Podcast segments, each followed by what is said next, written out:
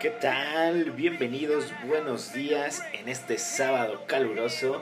Muchas gracias por escucharnos. Mi nombre es Antonio Moreno, arroba ContraSprit y arroba por supuesto Bolsa MX, que gracias a ellos hacemos posible este podcast con un resumen semanal de Wall Street completamente en español.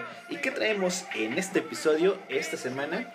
Bueno, eh, tenemos algunos índices que pasaron a positivo este año cotizando tenemos eh, algún par de divisas por ahí en su resumen semanal. Tenemos noticias macro, tenemos un pequeño análisis y tenemos resultados de la siguiente semana. Vamos a comenzar, señores. Gracias.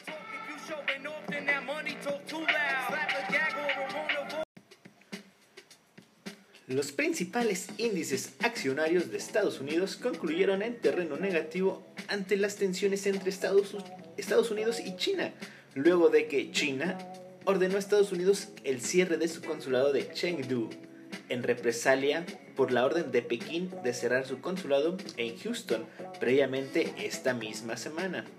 En cuanto a los datos económicos, el índice PMI de fabricación de julio resultó en 51.3 unidades desde los 49.8 puntos registrados del mes anterior el consenso era de 52.0 unidades. Recordemos, recordemos que eh, niveles arriba de 50 es expansión y por debajo de 50 es contracción.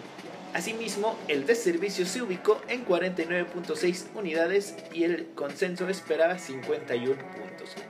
Por otro lado, las ventas de nuevas viviendas de julio fueron mejor a lo esperado por el consenso de 700.000 contra 776.000 registradas.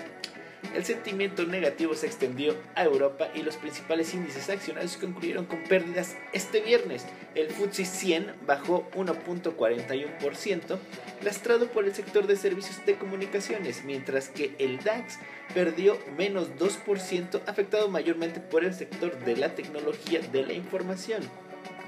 En Alemania, el índice Market de fabricación de julio se ubicó en 50 unidades, mientras que en Francia el índice resultó en 52 puntos contra 53 esperado por el consenso.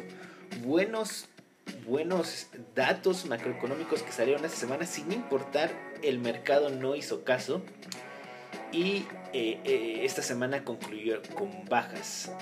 En el mercado de bienes básicos el petróleo Brent subió 0.07, casi nada a 42.84 y el WTI avanzó 0.29 a 41.14. El oro, el oro ganó 0.52 y la plata avanzó 0.70% este viernes y el cobre cayó menos 1.53.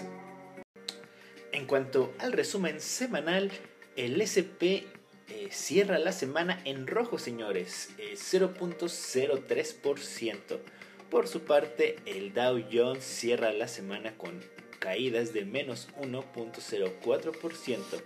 El oro, eh, como vimos, cerró positivo en el día viernes, pero en la semana gana 5.91%.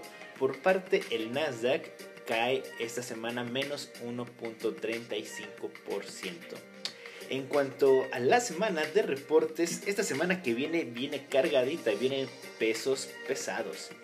Tenemos eh, SAP eh, el día lunes, tenemos Lincoln Electric, por ahí tenemos también el martes McDonald's, 3M, Visa, AMD, eBay.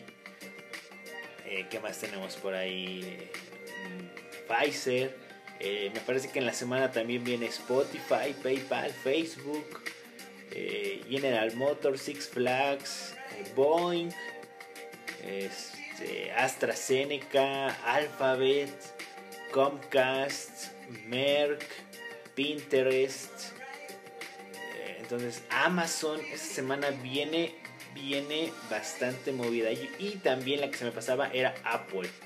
Esta semana viene fuerte de reportes. Yo creo que los más fuertes es a partir del martes por la tarde, miércoles en la mañana cuando ya empiezan los buenos reportes. Hay que estar muy atentos a este a esta semana de reportes. Como les mencionaba en el resumen semanal, el DAX esta semana terminó, bueno, no terminó, más bien cotizó positivo en el año llegando a cotizar hasta los 13.300 unidades. Posteriormente ya vimos el desplome que tuvo, cerrando en la semana y el viernes menos 2%. La plata sube un 5%, esto fue el día martes, llegando a alcanzar cotas de más de 23 dólares por plata, por onza. Cuando el SP500 sufre una caída del 30%, nunca, este es un dato histórico que salió en la semana, nunca en la historia ha cerrado el año positivo. Este año 2020 está positivo. Repito esta situación histórica. Cuando el SP500 sufre una caída del 30%, nunca en la historia el SP ha cerrado positivo el año. Ahí dejo el dato, es un dato eh, basado en datos históricos que, publican eh, en la semana. Los resultados corporativos en Estados Unidos siguen animando la confianza del inversionista. Un sector que el día martes dio un impulso al mercado de Estados Unidos fue el de la energía. Los precios del crudo estaban alcanzando en ese momento referencias que no se había visto en cuatro meses. Eh, por otra parte, un factor que sigue dando ánimo para preferir activos de riesgo en el progreso sobre el desarrollo de una vacuna contra el COVID-19 y el acuerdo de un nuevo estímulo por parte de Europa por 750 mil millones. Los bancos también son un elemento de impulso a las acciones después de una semana de haber reportado números mixtos. El euro dólar, por cierto, hay que comentar que cerró arriba de 1.16, niveles que no se hayan visto desde el año 2018. Por otra parte, continúan las negociaciones entre los republicanos y demócratas para aprobar el paquete. El apoyo por 600 dólares como beneficio por estar desempleado en Estados Unidos está por llegar a su fin hacia el cierre de este mes. En otro par eh, de divisas como el dólar peso, la expectativa se mantiene estable contra la encuesta anterior, para fin de año se prevé que cierre en 22.44 unidades. Vamos a comenzar con el análisis que hubo esta semana. El empleo se estanca en Estados Unidos. El rebrote empieza a pasar factura. El número de estadounidenses que solicitaron los beneficios por desempleo aumentó la semana pasada por primera vez en casi cuatro meses. Esto lo que sugiere es que el mercado laboral se estaba estancando en medio de un resurgimiento de nuevos casos de COVID-19 y una demanda deprimida.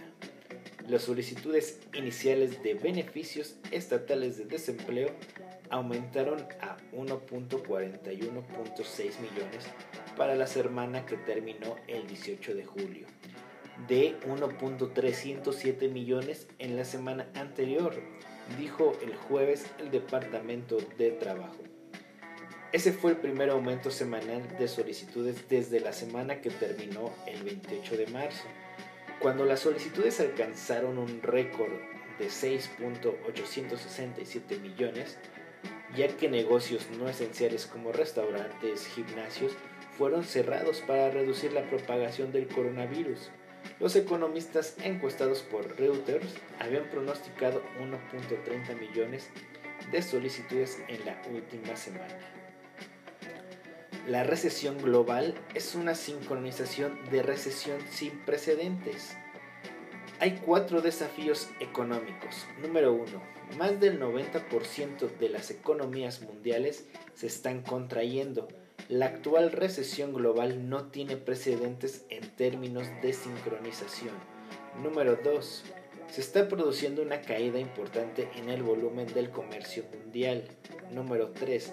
La deuda adicional contraída por todos los países y muchas entidades privadas para mitigar las peores consecuencias de la pandemia, aunque humana, políticamente popular y en muchos casos esencial, ha trasladado la relación deuda-PIB a un territorio desconocido.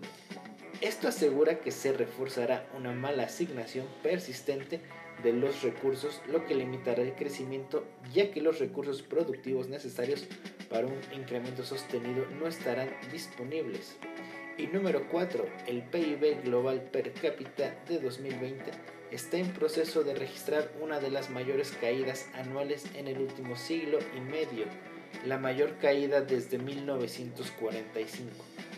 La destrucción duradera de la riqueza y los ingresos llevará tiempo repararla. Como pueden ver, no esperamos una vuelta en V como el mercado lo ha estado descontando. Y así vamos llegando al final de este episodio. Después de este análisis que tenemos, que nos espera una vuelta en V de la economía, aunque hay eh, síntomas de un piso ya en cuanto a indicadores económicos, posiblemente no podamos empeorar más a menos que eh, vuelvan los encierros, eh, la cuarentena y con eso lleve nuevamente a cerrar negocios. lo veo muy improbable pero eso no quita que las bolsas estén muy sobrevaloradas. Muchas gracias por escucharnos, nos vemos la siguiente semana. Y recuerden, mi nombre es Antonio Moreno, arroba contrasplit y arroba bolsa mx. Hasta la próxima.